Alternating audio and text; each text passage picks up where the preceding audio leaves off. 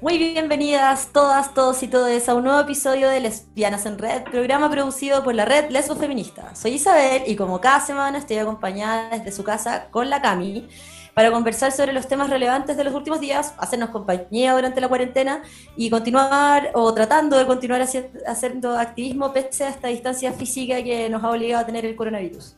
Así es, hola Isaac, ¿cómo estás? Saludamos como siempre a todas las lesbianas que nos escuchan, a la comunidad LGTBIQ+, y por supuesto a todas las personas que siguen este podcast cada semana que hacemos con mucho cariño para ustedes.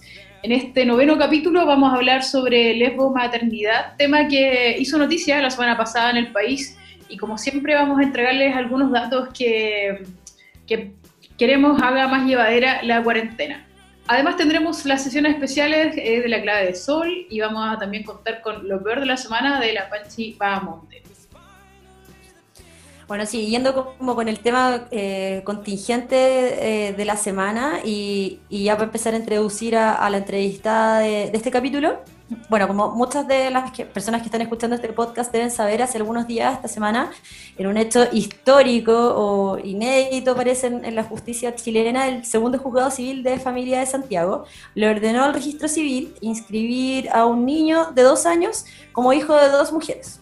O sea, por primera vez eh, la justicia eh, permitió que un niño fuera inscrito con dos mamás. Y estas dos mamás son la historiadora Emma de Ramón y su esposa, la cientista política Gigliola Yamarino.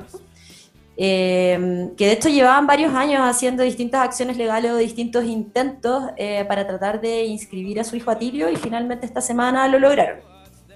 Bueno, y para hablar de este fallo y de lesbo maternidad estamos hoy con Dinka Benítez, es abogada y magíster en Derecho Internacional de los Derechos Humanos de la Universidad Diego Portales y autora del libro Filiación y Mujeres Lesbianas. Hola Dinka, muchas gracias por estar con nosotras hoy día. Hola, muchas gracias, muchas gracias por invitarme y felicitaciones por esta iniciativa que tienen que que nos hace la, lo que está pasando más o menos, así que muchas gracias por eso también. Sí, un intento eh, humilde. Ahí le estamos poniendo eh, color para que el podcast salga cada vez mejor. Oye, sí, bueno, como decía la Cami, muchas gracias por, por acompañarnos hoy día. Eh, y bueno, nos pareció súper noticioso lo, lo que había pasado esta semana y también eh, una forma de volver a hablar de, de lesbo maternidad. Eh, y queríamos partir un poco la entrevista, a ver si no- nos puedes contar eh, desde tu expertise como abogada eh, qué es lo que pasó un poco con este fallo, porque lo que nosotras leímos en la prensa que decía era que el deber del Estado chileno es otorgar protección sin discriminación a todas las formas de familia que existen y esforzarse por integrarlas a la vida nacional. Entonces, nosotros nos preguntamos si con este fallo esto marca un antes y un después, o si finalmente va a ser un caso aislado y nada más. Eh, sí, mira, es marca un antes y un después, pero a la vez es un caso aislado. ¿Por qué? Porque es la primera vez que un tribunal chileno reconoce y ordena al registro civil que se inscriba a dos mujeres como madres de un niño. Eh, ya hace varios años se había intentado cuestiones parecidas en otros casos, en casos de familias también compuestas por mujeres que se sometieron a reproducción médicamente asistida o otros tipos, o, para que se reconociera la maternidad respecto de un niño que están criando en común, etcétera. Pero esta es la primera vez que un tribunal eh, acoge la reclamación y dice, ok, el registro civil tiene que inscribir a ese niño como hijo de las dos mujeres. Por lo tanto, sí, es inédito, pero es un caso aislado. Eh, ¿Por qué? Porque a diferencia de eh, otros tribunales o, una ley, este solo beneficia al niño sobre el cual se eh, sentenció en este caso. Entonces es un hecho aislado, pero sirve de precedente para otros casos. Ahora, en Chile no existe el precedente, por lo tanto no es obligatorio, pero sirve de todas formas, inspira. Además, la forma en que está construido es muy buena y ahí les voy contando un poco más. Oye, Dinka, eh, justamente tú mencionabas sobre eh, que el tribunal acoge esta reclamación. Preguntarte de qué depende de que un tribunal en Chile acoja eh, este tipo de, de reclamación. Bueno, este caso no es un caso fácil, es un caso complejo y depende mucho de la valoración de la prueba. No sé si se acuerdan que hace cinco días atrás de esta noticia el Tribunal Constitucional también había fallado, pero en contra de un caso de eh, matrimonio de mujeres del mismo sexo que también tenían un hijo por reproducción asistida. Aquí un tribunal de familia lo que hace es valorar pruebas son los mismos tribunales, el tribunal de familia que valora, por ejemplo, quién tiene el cuidado personal de un niño o no, por lo tanto valora los hechos, así como una boleta si es que es un gasto, una trabajadora social en este caso dijo que Atilio pertenecía a esta familia, etcétera. Mm. Hay prueba y de eso depende. Pero es verdad que al ser un caso complejo, eh, va a depender también de la opinión de la jueza o el juez que toque. Y aquí, eh, afortunadamente, quedó en manos del segundo juzgado de familia de Santiago, que ya se había hecho conocido antes por tener sentencias eh, que reconocían derechos de niños en situaciones parecidas, no iguales, pero parecidas, eh, y sobre todo quedó en manos de la jueza Macarena Rebolledo, quien es dueña y señora de la sentencia, y aquí se lució muy parecida a como lo han hecho otras abogadas otras juezas, por ejemplo en Argentina, que yo con ella me saco el sombrero porque hizo lo que había que hacer. Eh, ya, entonces eh, igual es un caso particular, por decirlo así, al final queda como... Eh, al criterio del, juez, Claro, al criterio del juez o la jueza que le toque. y, y, en ese contexto, al final, ¿cómo se puede avanzar para que esto sea algo como una se, pueda como instalar en la legislación chilena, se vuelva algo, regular para distintas eh, familias homoparentales. Eh, ¿Qué es lo que habría que hacer? Porque hasta ahora como que hemos visto que en general se ha hecho a partir del, de las agrupaciones em, de activismo LGBTIQ+, lo, lo han tratado de hacer mucho a través del matrimonio igualitario. Entonces, no sé muy bien cómo, cómo ha pasado, por ejemplo, en otros lados, cómo, cómo avanzar hacia eso hace que esto se vuelva no una cosa arbitraria, sino una cosa regular para todos los niños. Mira, este fallo es tan notable que incluso se salta la necesidad histórica de que se legisle por el matrimonio igualitario para tener derechos protegidos. Por eso esta sentencia incluso es más notable por eso, porque las mujeres que protagonizan en este caso estaban bajo la unión civil, como una forma de protección de la familia, ¿cierto?, que tenemos en Chile. Pero para la valoración que hizo la jueza de la prueba, la unión civil de las mujeres era un hecho más. Aquí lo que importaba era constatar que ese niño vivía en una familia de dos mujeres. Chao con el matrimonio. A diferencia de la causa que antes, días antes, se vio del Tribunal Constitucional, en donde ahí lo que se estaba alegando bien técnicamente era igual el matrimonio igualitario, porque se decía que al no tener matrimonio las dos mujeres, eh, se vulneraban también los derechos del niño, lo cual es cierto, pero ahí estaba la discusión mediada por la institución del matrimonio.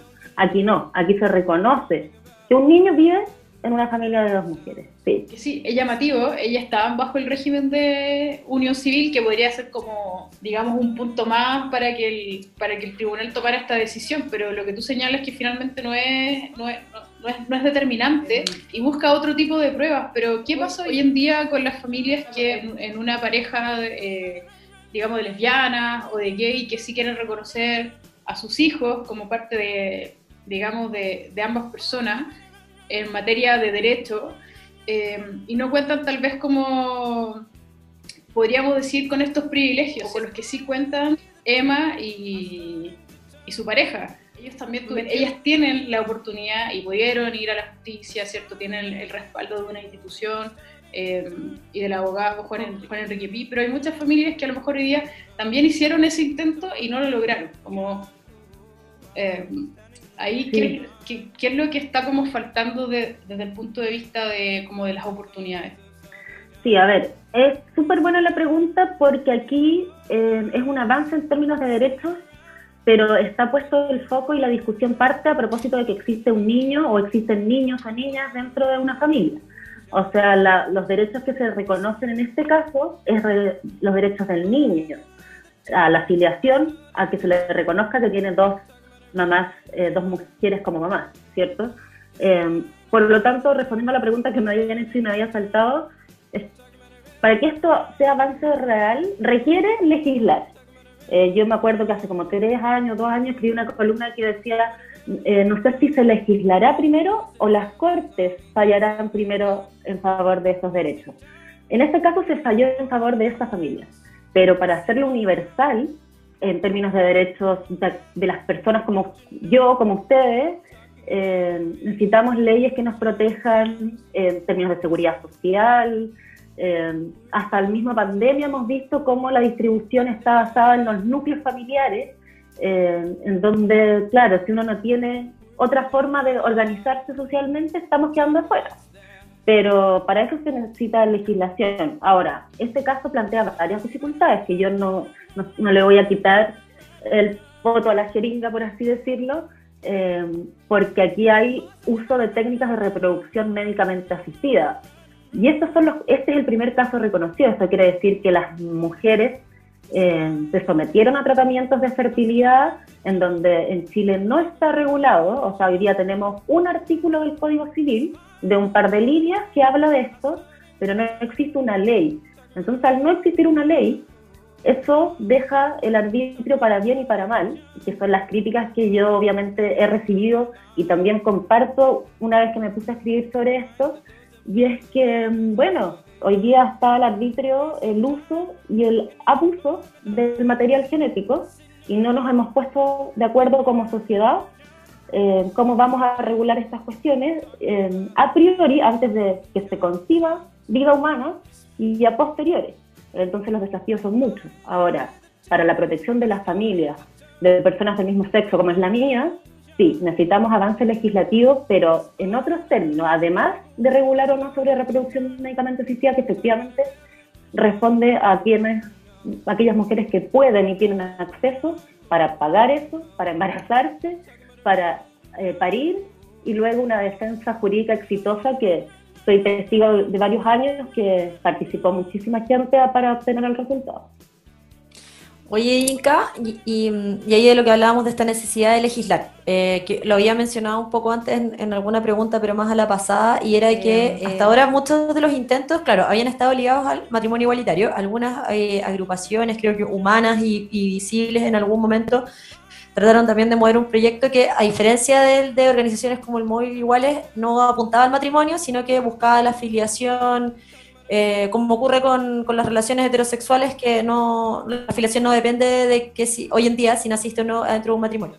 Entonces, te quería preguntar un poco en base como a la, a, la, a la experiencia internacional y a lo que crees tú que sería mejor, cómo podríamos avanzar esa, esa legislación, porque pasa que cuando lo instalamos dentro del matrimonio, a mí lo que me hace pensar es que vamos a seguir estancados como en una eh, idea de familia pero tradicional, como que, es el núcleo de la sociedad chilena, etcétera, pero solo que entiende un modo de parentesco que es el de la familia tradicional, independiente de que eso avance a parejas del mismo sexo, eh, sigue siendo una lógica como de familia nuclear y no, no entiende como otro tipo de, de vínculo, ¿o no? estaría ya muy... Sí, no, de todas maneras, yo comparto eso, o sea, es una contradicción que quienes trabajamos como en temas de filiación y de familia o derechos de los niños, también luchamos día a día con esto, bueno, estamos repitiendo los patrones eh, de la familia tradicional matrimonial.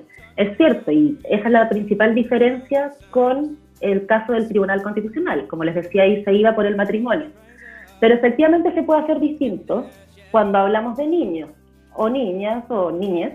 Eh, en términos de filiación. Argentina el año 2015 hizo un nuevo Código Civil y Comercial eh, de la República Argentina, un nuevo código completo, así como miles de veces hemos escuchado hablar del Código Civil, bueno, Argentina se tomó la pega en serio e hizo un nuevo Código Civil. Y dentro de los primeros artículos, lo que hace es reconocer los tipos de filiación. Existe la filiación por adopción, eh, la filiación por eh, el hecho del parto, como sería acá, pero también Argentina reconoce, invocando los tratados internacionales de derechos humanos, reconoce la, voluntad procreacional. Y eso ahí entonces es el caso de la sentencia de esta semana, ¿cierto? En donde ellas por voluntad se sometieron a la reproducción médicamente asistida. Y eso es igual es para todo. Ahí no hubo que no hubo que legislar diciendo las lesbianas tienen derecho a, sino que desde las normas de arriba hay filiación por voluntad. Si las personas se someten voluntariamente a esto, el derecho a filiación cae porque sí. ¿Cachai? Que es la oportunidad que tenemos a la hora de hablar de nueva constitución. Yo no quiero evangelizar a nadie por la nueva constitución, pero se podría hacer el símil, siendo que el paraguas permita cuestiones que caen de cajón en vez de tener que legislar a favor de determinados grupos vulnerados. Ya, justo sobre ese tema te queríamos preguntar ahora, porque eh, es interesante lo que señalas en el caso argentino, como que, que crean un nuevo código. Eh, y acá en Chile hace muy poquito tuvimos, después del estallido social, o, bueno, no sé si ha terminado, yo creo que estamos como en un paréntesis un poco extraño con esto del, del coronavirus, pero eh, empezamos como una lucha y discusión sobre levantar una nueva constitución, ¿cierto? Y esto quedó quedó pendiente, no sabemos cuándo lo vamos a, poder votar, pero uno de los temas que al menos desde la comunidad, se podría decir LGTBIQ+, que eh, habíamos abordado y nos interesaba tenía que ver con justamente con la afiliación. Y bueno, entre otros, ¿ah? no, no, lo quiero poner como un solo tema, pero eh, esta discusión sobre la nueva constitución, ¿cómo, cómo logramos acercarnos en materia de derechos a lo que hoy día no tenemos en Chile sobre este tema que estamos hablando. Eh, eh, y si es que está pensado también como, como por algunos grupos, no sé si tú me, me, imagino que puedes tener más información, si es que está pensado como eh, incorporarlo finalmente como dentro de esta nueva Carta Magna que es lo que se que lo que muchos esperamos podamos llegar a, a realizar. Mm. Mira, no estoy, hoy, por hoy no estoy muy activa en la discusión constitucional, pero sí tengo una postura súper fuerte a propósito de los derechos. y es que sí, todos queremos que muchos derechos estén en la Constitución, pero yo siempre he dicho, y al igual que muchos eh, que, hablan de estos temas, es que podemos dejar los derechos escritos como poesía, pero mientras no cambiemos aquellos poderes o aquellas, como dice un constitucionalista, las máquinas, la sala de máquinas, en donde cómo se distribuye el poder, la verdad es que la poesía o el derecho a la vivienda o el derecho al derecho más lindo que queramos, como que escrito, va solo a quedar escrito eh, mientras no cambiemos la distribución del poder. Y ahí yo creo que el desafío que al menos yo me he tomado como mujer lesbiana y abogada también, porque me interesa el tema, es entrar a los temas duros en términos, no sé, la economía, eh, claro, la constitución económica, por ejemplo. Eh, porque si no tocamos esa parte, eh, da lo mismo el derecho que quede. Si queda o no el derecho a la familia para estos efectos, la verdad es que a mí al menos hoy por hoy no me importa, pero sí quiero que entremos a, la discusión en donde las mujeres de por sí hemos estado apartadas, nunca hemos participado en la elaboración de una constitución, y hoy día eh, yo creo que hay que meterse a esos temas más allá de los derechos que sin duda podemos discutir, el derecho, los derechos sexuales y reproductivos, a la educación no sexista, pero lo que más me interesa, al menos a mí hoy por hoy, como les digo, es entrar a los, a los poderes, a la distribución del poder, a quien protege que ese derecho ahí escrito sea justiciable, etcétera. Mira, que es como una perspectiva, como no había escuchado, claro, como que de, hemos olvidado quizás un poco el, debate constitucional con todo lo que, lo que ha pasado. De hecho, estaba eh, reflexionando eh, hoy día sobre eso, de que con el estallido social y sobre todo ahora con el tema del coronavirus, como que muchos eh, de los temas que estaban en la agenda del activismo LGBTIQ+, quedaron un poco relegados, creo, se nos quedaron como olvidados y es bueno no, no, no dejarlos atrás. Y em, tengo una pregunta, eh, que este programa está orientado principalmente a las lesbianas porque somos la red feminista. Sin embargo, igual hay algo que siempre me genera duda, es que em, en el caso de las mujeres, dado que tenemos la posibilidad biológica de, de parir, eh, no, sé si entre comillas es más fácil o no, pero siempre me queda la duda de qué pasa con, con los compañeros, con los hombres. Eh, que, les gustaría, que son partes de, eh, que quieren, o sea, o que quieren formar una familia homoparental, etcétera, y quieren tener hijos, y ahí sí que lo encuentro como más, no sé si más complejo o no, no sé si a veces como que mm, los distintos proyectos se apartan de eso, no, no lo sé, porque ahí habría que ser como una opción o como un vientre de alquiler, no sé si ahí tú como que eh, nos puedes contar un poco de eso o, o no. Sí, mira, eh, yo al menos, mi foco es eh, las mujeres lesbianas en la medida que la capacidad de reproducción está inmodificada a nuestro ser. Pero, efectivamente, estos casos traen la discusión de adopción homoparental, y aquí también quiero hacer el punto porque siempre en todas las sociedades se ha hablado de adopción homoparental, siendo que las que parimos somos las mujeres. Entonces, por eso mi batalla va a ser las mujeres y yo hago la adopción homoparental, después la vemos, pero bueno. Pero eh, algunas mujeres podrían no poder eh, tener hijos, también es, esa opción. Entonces. Sí, sí, solo que estratégicamente al menos yo me fui por este lado porque era de cajón que jurídicamente en algún momento íbamos a tener que discutir. Eh, es solo estratégico que me haya ido por ahí.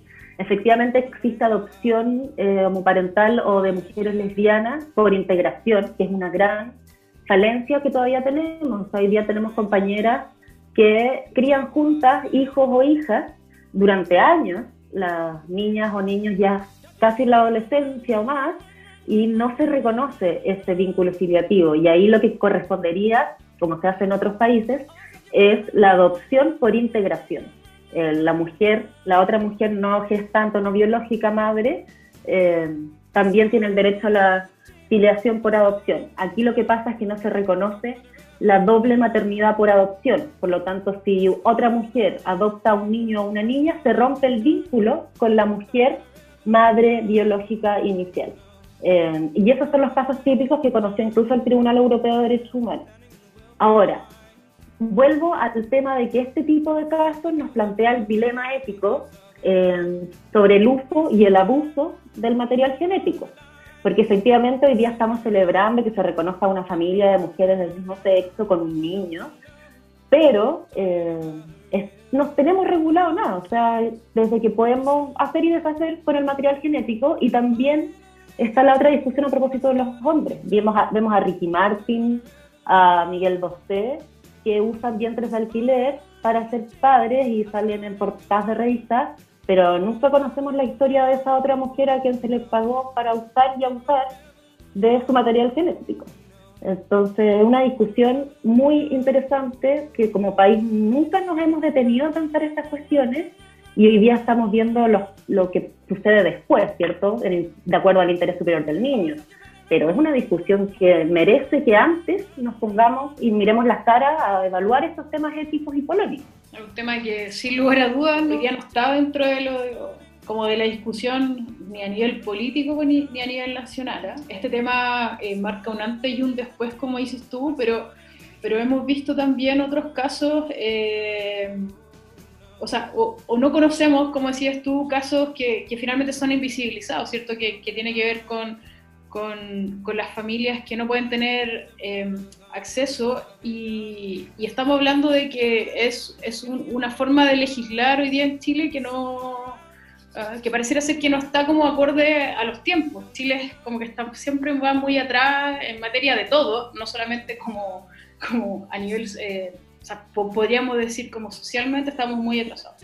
Tú mencionabas Dinka hace muy poquito en una columna que sacaste en el Mercurio, porque nosotros la vimos, eh, hablas del derecho retrógrado. Ahí, no sé, me, gustaría que nos pudieses como profundizar un poco más porque tú también planteas que mientras la familia siga siendo el núcleo fundamental de la sociedad, ¿cierto? Que así como, como está planteado en nuestra constitución, eh, tú dices que el Tribunal Constitucional chileno eh, va a actuar en consecuencia, ¿cierto? Y no es una cuestión de derecho civil, sino que es un asunto de, de las familias. Cuéntanos un poco más al respecto. Sí, bueno, esa columna me la publicaron, pese a eh, claramente en, el nombre, el derecho retrógrado, al menos en mi mente hizo juego el Mercurio retrógrado, del cual todos hemos escuchado, ¿cierto? Bueno, derecho retrógrado, ese era mi juego de palabras íntimo. Además de eso, sí, con el derecho para las mujeres es totalmente patriarcal, eh, desde cualquier tema hasta estos temas. ¿Por qué lo digo?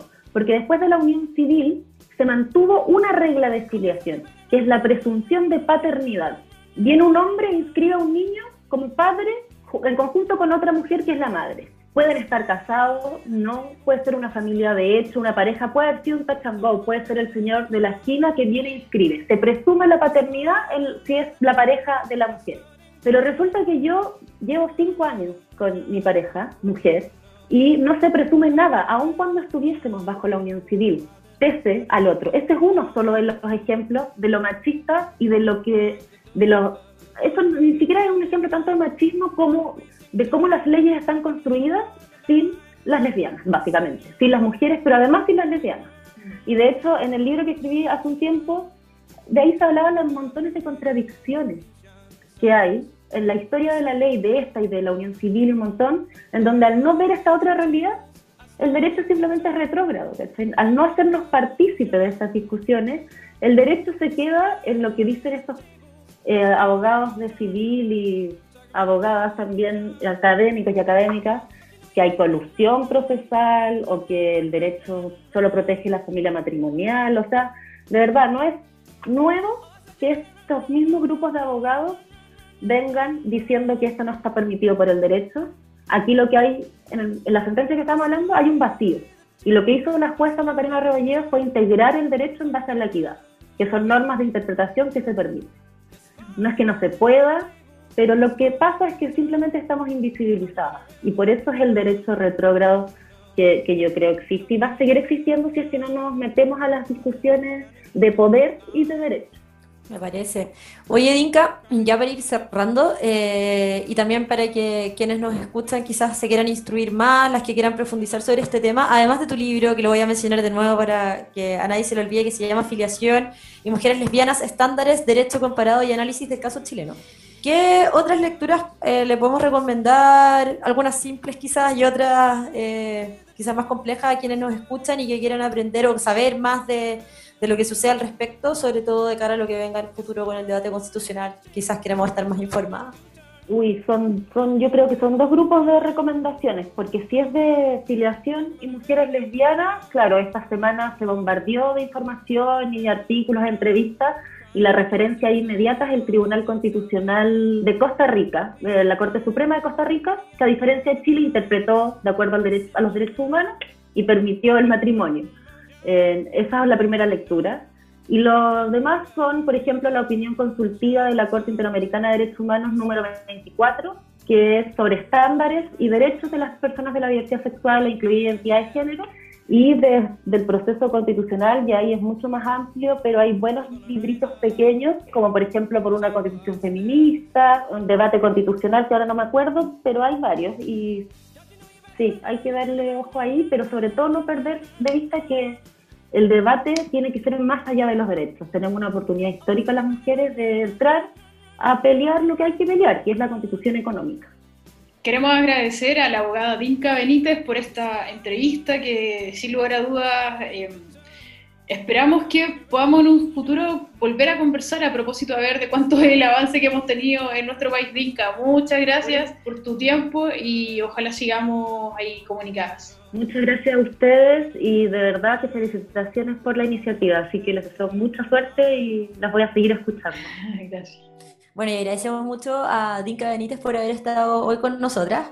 Y ahora vamos con la canción Ulala de Katana. Uh, la, la, me siento como estrella fugaz. Me siento que lo tengo ya, la vez quiero más, más.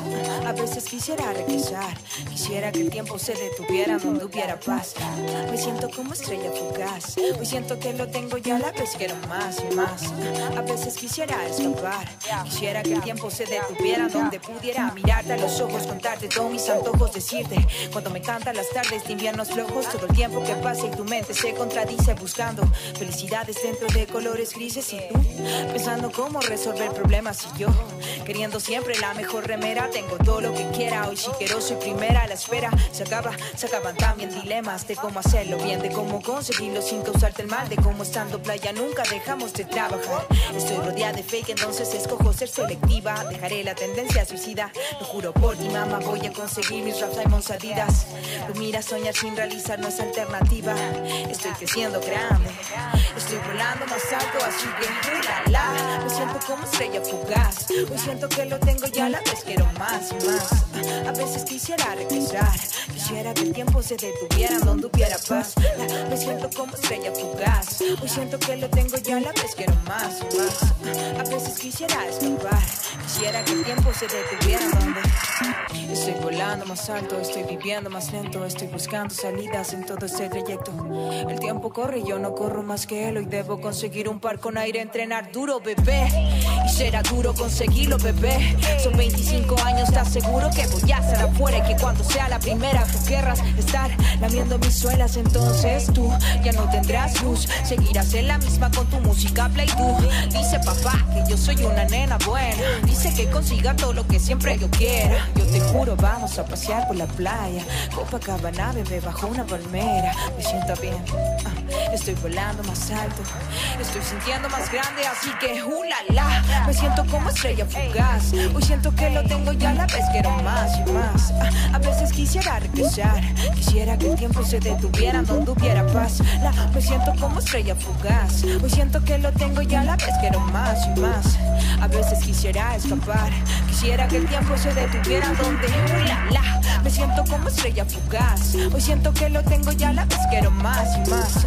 A veces quisiera regresar. Quisiera que el tiempo se detuviera donde hubiera paz. La, me siento como estrella fugaz. Hoy siento que lo tengo ya la vez quiero más y más. A veces quisiera escapar. Quisiera que el tiempo se detuviera donde.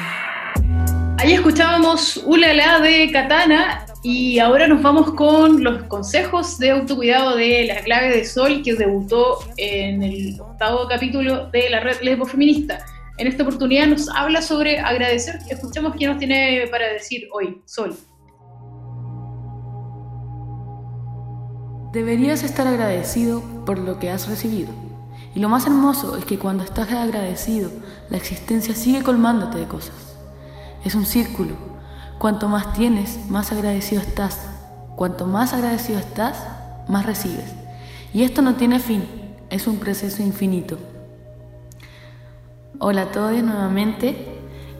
Ese texto es de 8, de uno de sus libros. Y justamente lo que traigo para compartir esta semana es un ejercicio de agradecimiento. Si bien este tiempo no ha sido fácil, mirar las cosas positivas y agradecer por ellas es también un gran ejercicio. Por lo que los invito a que piensen en todo este tiempo y qué es lo positivo que les ha traído, ya sea en una cuarentena que estén haciendo muy productiva o quizás no tanto, pero siempre podemos encontrar algo de lo que hemos aprendido.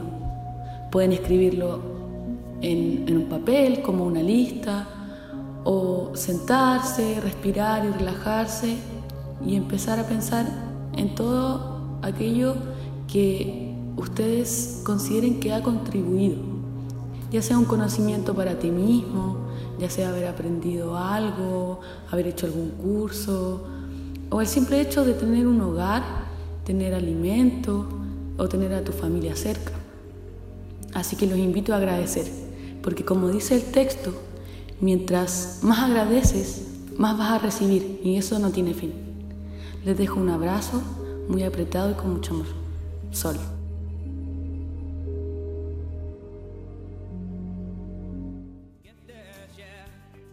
De los consejos siempre de la Sol me encantan, como que lo mismo dije la semana pasada, pero es porque cada vez me encantan más. y creo que aparte ponen la cuota de tranquilidad en este programa que es como contingente, pero también es, es necesario tener estos espacios más reflexivos, más de tranquilidad.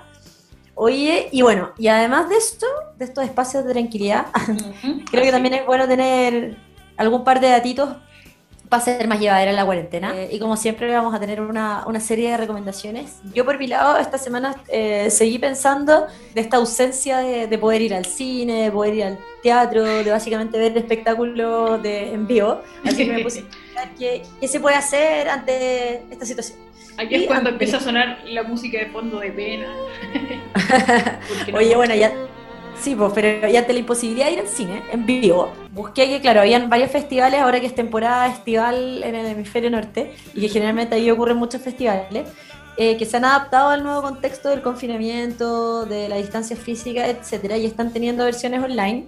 Y eh, una forma de encontrarlos es a través del sitio web Festival Scope, y ahí pueden encontrar los distintos festivales que están ocurriendo en distintas partes del mundo hoy en día, donde hay acceso a las películas de manera gratuita en la mayoría de los casos y que se pueden ver vía streaming. Así que a todos los cinéfilos eh, y cinéfilas que, que, quieran aprovechar esta oportunidad de ver películas, ahora que eh, distintas a las que están en Netflix o, que, o las que aparecen a veces en la tele abierta, esta es una buena oportunidad. ¿Y esto está en todos los idiomas?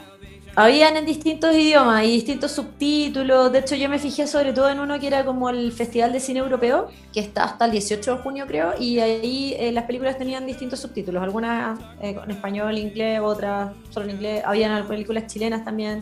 Oye, y en ese mismo esfuerzo de adaptación, también hay hartas posibilidades de ver teatro. La semana pasada eh, tiramos ahí un par y ahora eh, me fijé que en el GAM están dando su primera obra por Zoom que se llama Mentes Salvajes. Ya, ya la estrenaron hace un par de semanas y está hasta fines de junio. Esta obra es con Héctor Noguera, Paulino Urrutia, Francisca Gavilán, Natalia Valdebenito y Gabriel Cañas. Eh, y es una obra que eh, ocurre efectivamente en vivo y por Zoom. Eh, hay que pagar una entrada igual que cuando uno va al teatro, pero más barata y además de eso uno la comparte con, con quienes puede estar en la casa porque uno paga una sola entrada. y la otra semana les voy a contar cómo es porque la voy a ver hoy día. Oye Isa, y ahora es el turno de que escuchemos a nuestra brujita Astrafata Maru, Carla Sariri, que como toda la semana nos trae los consejos astrológicos para todos ustedes para que lo escuchemos a continuación. Hola queridas, un gusto saludarlas. Les vengo a compartir los principales eventos astrológicos de la semana del 15 al 21 de junio. Esta semana cambia un poquitito la energía como la hemos venido percibiendo las últimas los últimos tiempos, las últimas semanas, ya que el 20 de junio ingresa el Sol en el signo de cáncer. Eh, con esto celebramos el solsticio, de, el solsticio de invierno en el sur y el solsticio de verano en el norte. Y en muchas de las, de las culturas originarias de nuestros territorios se celebra el año nuevo, el comienzo de un nuevo ciclo del renacimiento del sol, con ceremonias y festividades como el Inti Raimi y el Huetripantú, comunidades del sur, comunidades mapuches y comunidades andinas también. Eh, con el ingreso del sol en, sol en cáncer, la atención, la energía está mucho más, más puesta en el ámbito íntimo, privado. Además que Mercurio ya está en cáncer y justamente este 18, el 18 de junio comienza su movimiento retrógrado. Dentro del, del Vox Populi, Mercurio retrógrado como que da un poco de miedo. Sin embargo, porque dicen que hay que tener, y es efectivo, hay que tener mucha atención y cuidados, este, como mucho más cuidados que normalmente, con temas de comunicaciones, transacciones financieras, por ejemplo, compras por internet, y ahora que todo o casi todo lo hacemos a través de, de, esas tecnologías hay que tener muchísimo más, más, precauciones, como ver la letra chica de todas, todos los tipos de, intercambios que hagamos, ya sean llamadas, correos electrónicos, todo lo que tenga que ver con las comunicaciones, también con los viajes. Em, sin embargo, Mercurio en, en cáncer, que es un signo de agua, nos conecta a un nivel mucho más emocional, intuitivo también y retrógrado. Eh, seguramente vamos a estar revisando viejas narrativas, antiguas historias o relaciones eh, que nos conectan, sí, con nuestro pasado y podemos estar un poco nostálgicas también. Eh, Neptuno ha estado muy activo últimamente, así que eso aumenta este sentimiento como de nostalgia, pero por sobre todo un momento ideal para reflexionar, para conectar con nuestras necesidades más, más básicas, más primarias, eh, reconectar y revisar, actualizar. Entonces un, un súper buen momento para para hacer una especie de introspección, o sea que ya lo estamos viviendo por las condiciones como objetivas de la cuarentena, eh, pero lo, propicia aún más este Mercurio retrógrado que estará desde el 18 de junio al 12 de julio.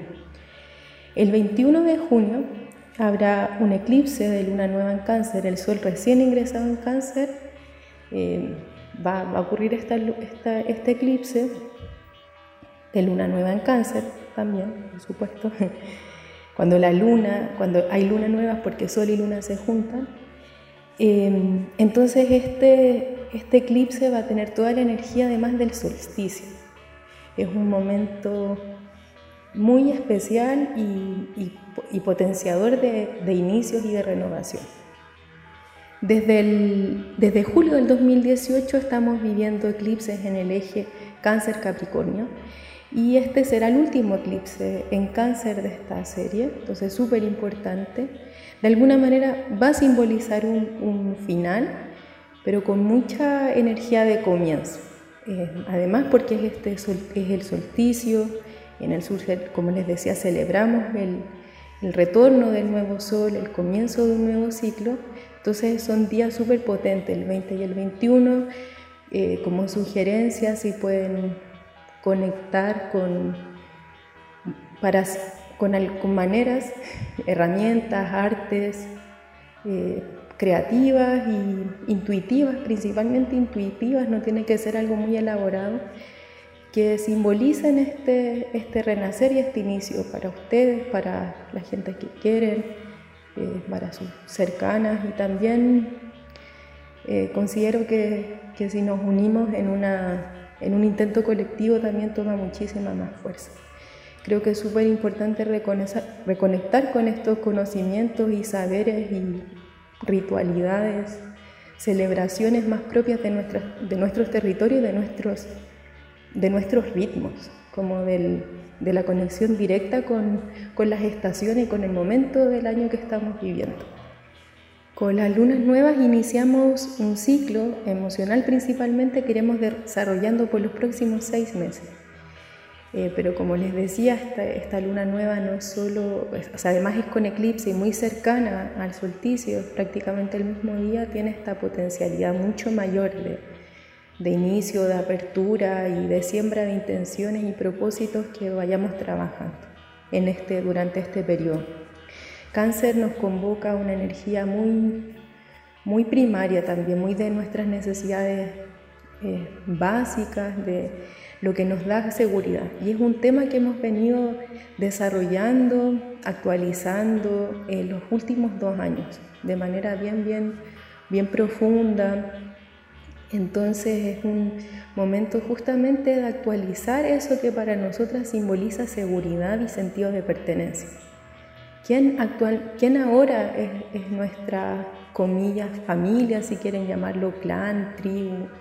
Cómo también nos proveemos eh, personalmente, en primer lugar, obviamente esa seguridad, esos espacios de, de resguardo, donde podemos descansar, donde podemos sentirnos vulnerables y no por eso tener miedo. Eh, o aún con miedo eh, permitirnos esa, esa comilla fragilidad. Les, deseo una súper bonita semana, prepárense también para el eclipse y esta luna nueva, con los momentos que, que precisen, que necesiten de descanso, de reflexión, de silencio, en la medida de las posibilidades de cada uno. Y les mando un abrazo muy grande y muchos cariños. Oye, yo quería proponer que, eh, o sea, se me ocurre como innovar, ¿cachai? Innovar, como si fuera algo nuevo, pero quería como agregar una parte de, aparte de las recomendaciones, un sabías qué. Y el sabías qué del día de hoy eh, lo pensé en una actividad que se realizó el fin de semana, eh, que, es una fiesta, que fue una fiesta virtual. Una fiesta virtual que lo, lo levantó, digamos, eh, Chueca Bar, que es un bar LGTBIQ que con todo esto de la cuarentena, por supuesto, no, no, está abierto, pero está, está, siempre como realizando actividades para, como para que nos sintamos más acompañadas.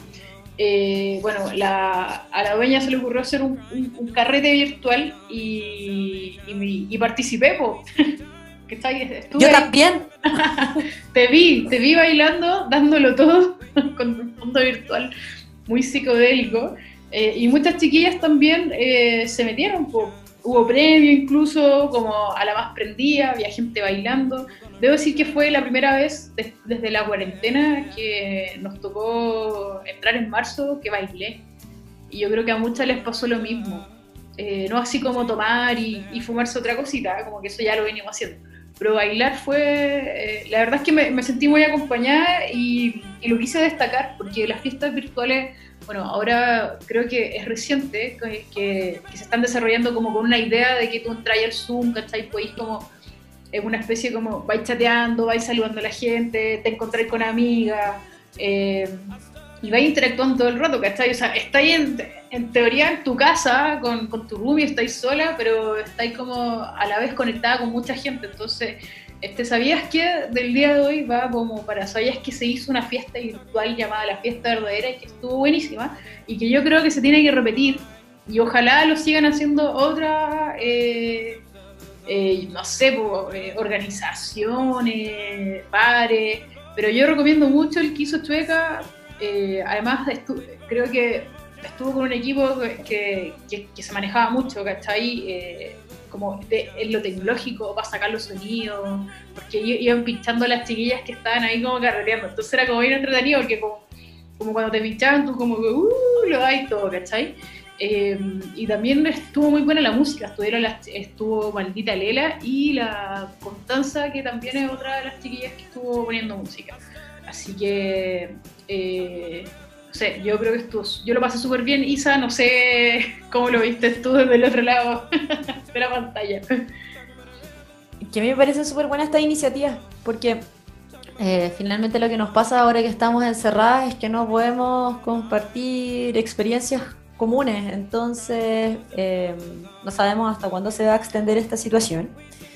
Em, y es importante, creo, que tratemos de mantener la comunidad y los vínculos de algún modo, y para poder hacer eso, más allá de que uno pueda seguir hablando por eh, las redes sociales o conectándonos a través de distintas como plataformas, etcétera, eh, no solamente contar lo que cada uno está viviendo dentro de sus eh, hogares o en sus trabajos, sino también el poder compartir una experiencia común que nos permita seguir teniendo un, mundo común.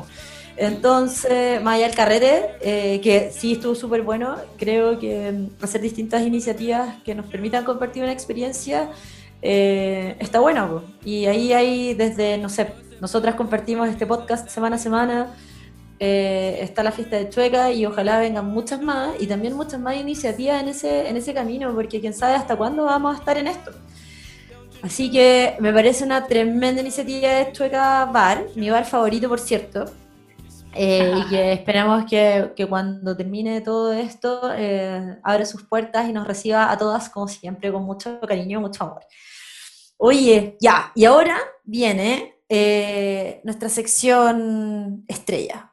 Lo peor de la semana. De la semana. Con el ranking de Francisca Bamonde. Así es, vamos con él. Yo me entrego el movimiento como rima la pista. Sé que América Latina va a ser toda feminista. Hola chiquillas, ¿cómo están? La verdad es que esta semana, ¿qué no ha pasado ya con todo lo que hemos visto? Real que tengo un tic en el ojo y por eso les traigo hoy día el ranking de lo peor de la semana. En el tercer lugar del ranking tenemos el circo de la caja de mercadería que este gobierno inepto se le ocurrió el método más arcaico, caro y con más recursos humanos para llevar comida a las personas que lo necesitan. Todavía hay casas que ni siquiera han podido recibir esta caja.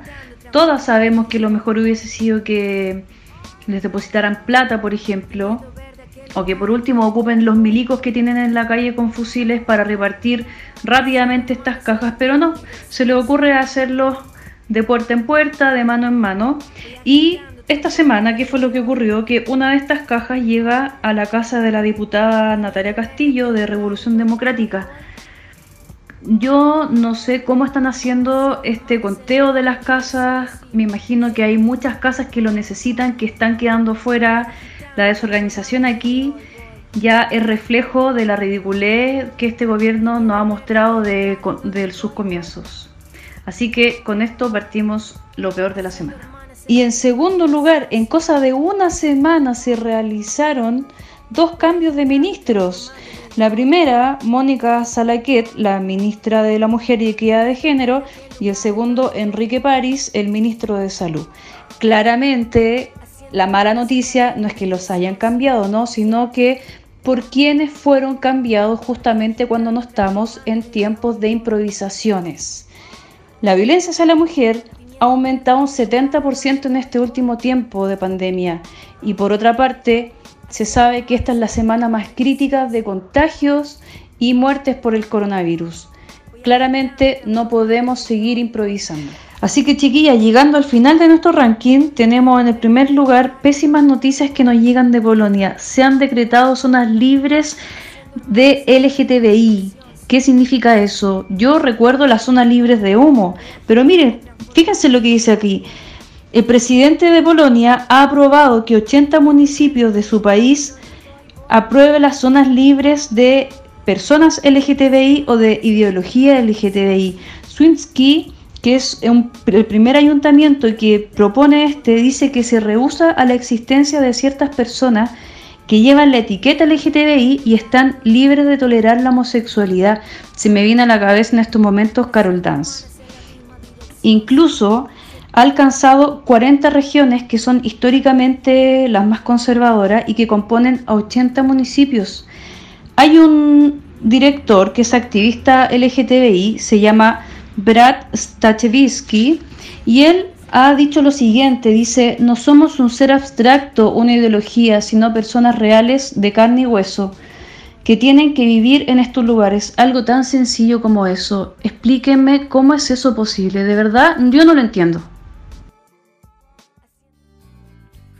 Oye, cada vez más, yo diría que ácidos y, noticiosos, como muy contingente y atingente, es lo peor de la semana de este ranking que elabora la Panchi Bamonde. Y me parece como interesante, primero, nos llama la atención que en un país de Europa como es Polonia, que uno podría esperar que a lo mejor ya eh, esté como muy avanzado el, tema de ser gay o ser lesbiana, están pensando justamente a través de la legislación evitar que las personas se reconozcan como LGTBI, como así, en el fondo sacarlos de su existencia. Por otro lado, eh, la Pachi también mencionaba el show de las cajas de, del gobierno, ¿cierto? Vimos todo este show que, que efectivamente lo, lo, pudimos ver, además como que se filtra un instructivo donde dice todo lo que la gente tiene que hacer, todo lo que tienen que hacer los ministros, quienes van a repartir las cajas, en el fondo como para sacar el, el mayor provecho de esto, acompañado de muchas cámaras, por supuesto. Y por último, que yo me quiero detener acá, Isa, que es con el cambio de gabinete en la cartera de la mujer y equidad de género, que no sé si te acuerdas la semana pasada, en el capítulo anterior,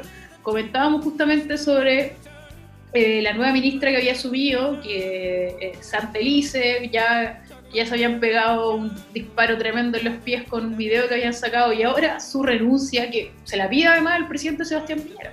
Bueno, al final ella acabó, yo creo, su propia tumba. eh, nada, yo creo que, mira, más allá de, que claramente no comulgamos con, con, la ideología y las políticas del gobierno, independiente de eso, creo que han sido súper duros de cabeza de no buscar alguna mujer, más allá que no coincidamos en todo, pero al menos que tenga expertise o interés en temas de género, porque finalmente lo que han hecho es ningunear al Ministerio de la Mujer y no darle ninguna relevancia al poner siempre ministras que no tienen ninguna experiencia en el tema. Insisto, independiente de que no estemos de acuerdo en, muchos temas de fondo, pero bueno, es el gobierno que, que está de turno y, claramente van a elegir gente que esté en línea con, con los ideales que ellos defienden y sus votantes. Mm. Y me parece que lo de Santelice fue entre ridículo y escandaloso porque al final estuvo un mes, sacaron esa campaña horrenda, casi que victimizaban al victimario. Y bueno, no sé, ahora nombraron a Mónica Salaquet. Em, vamos a ver cómo lo va a hacer. No creo que haya muchos cambios, pero al menos yo espero que si no van a hacer cambios de fondo por último, por último, que se encarguen como de lo más básico, que es hacerse cargo, por ejemplo, hoy día de los temas de violencia que claramente muchas mujeres están viviendo por el encierro. Esa es mi expectativa muy básica, ni siquiera sé si lo van a lograr. Y espero que sí, en realidad, porque nos queda cuánto, un año y medio de este gobierno, entonces como que en realidad seguir sin ministra es, malísimo.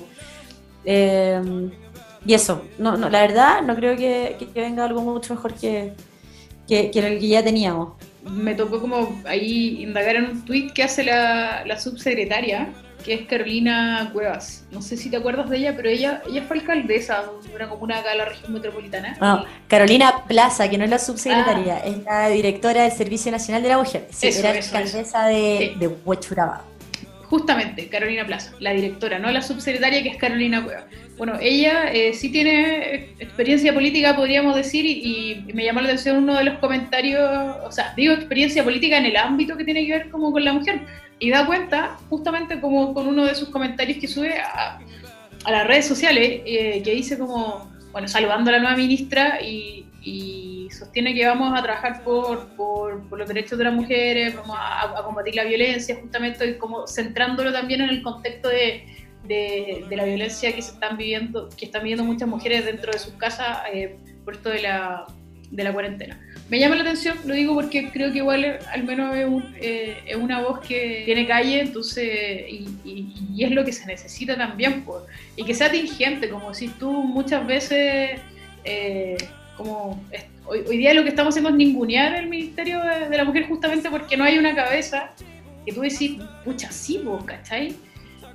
Eh, y, lástima porque es justamente como lo que ocurre a nivel sociedad, o sea, la mujer que está en cargos de poder, ¿cachai? Cuesta un mundo, cuesta un mundo que lleguen a eso, eh, que, que tengan los mismos sueldos que están ganando los hombres cuando hacen la misma. Así que con esto, Isa, estamos terminando el programa, el noveno capítulo del día de hoy, donde hablamos de derechos filiativos en la primera parte. Así que esperamos encontrarnos la próxima semana con nuevos temas. Por supuesto, ustedes también lo pueden proponer, nos pueden escribir al Facebook, al Instagram. Eh, las redes sociales estamos súper activas como Red Lesbo Feminista. Eh, nos pueden escribir, nos pueden sugerir temas, eh, canciones también. Así que nada, pues están abiertas también las, las redes para comunicarnos como, con todas ustedes. Y saludo a todas las que nos escuchan desde norte a sur. Eso suena un poco cliché, pero sabemos que igual hay cabras que están en regiones y que no escuchan, así que un saludo para ellas, las chiquillas de Conce, las chiquillas de Valdivia, las de Arica, también Valparaíso que nos ha escrito. Así que un abrazo para ella, mucho aguante. Sí, un saludo para todas las personas que escuchan este podcast, eh, que seguimos haciendo con mucho cariño y, y que esperamos que se mantenga al menos eh, mientras sigamos en estas condiciones tan extrañas que nos ha tocado vivir a todas. Y como siempre vamos a terminar con el grito, ya que no podemos decirlo en la calle, al menos lo podemos decir por aquí. Así que Cami, voy ahora y piedra, papel o tijera. Tijera, tijera, tijera. ¡Eh! Chao.